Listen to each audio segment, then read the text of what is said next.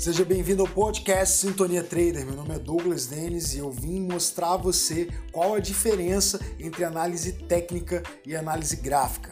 Como não existe regulamentação para a profissão de trader no Brasil e no mundo, se você der um Google, vai encontrar vários sites que se dizem especializados afirmando que análise técnica e análise gráfica são a mesma coisa.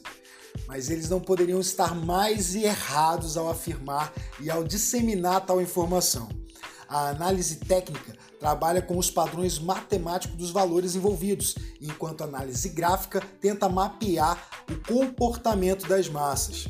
Ou seja, a análise técnica estuda o comportamento dos preços e usa basicamente cálculos matemáticos e estatísticas sobre eles. Isso resulta em indicadores técnicos que você conhece, como por exemplo IFR, MACD, médias móveis, entre outros.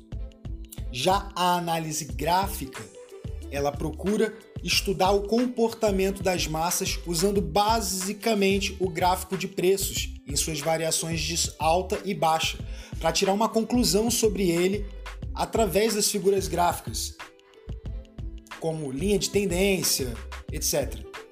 A análise gráfica tem a intenção de mapear o comportamento psicológico da multidão de investidores. Ou seja, análise técnica e análise gráfica são elementos distintos e existem também a análise probabilística e a análise fundamentalista, mas esse é um tema para um próximo podcast. Seja bem-vindo ao Sintonia Trader. Meu nome é Douglas Denis e é uma alegria compartilhar essas descobertas operacionais com você.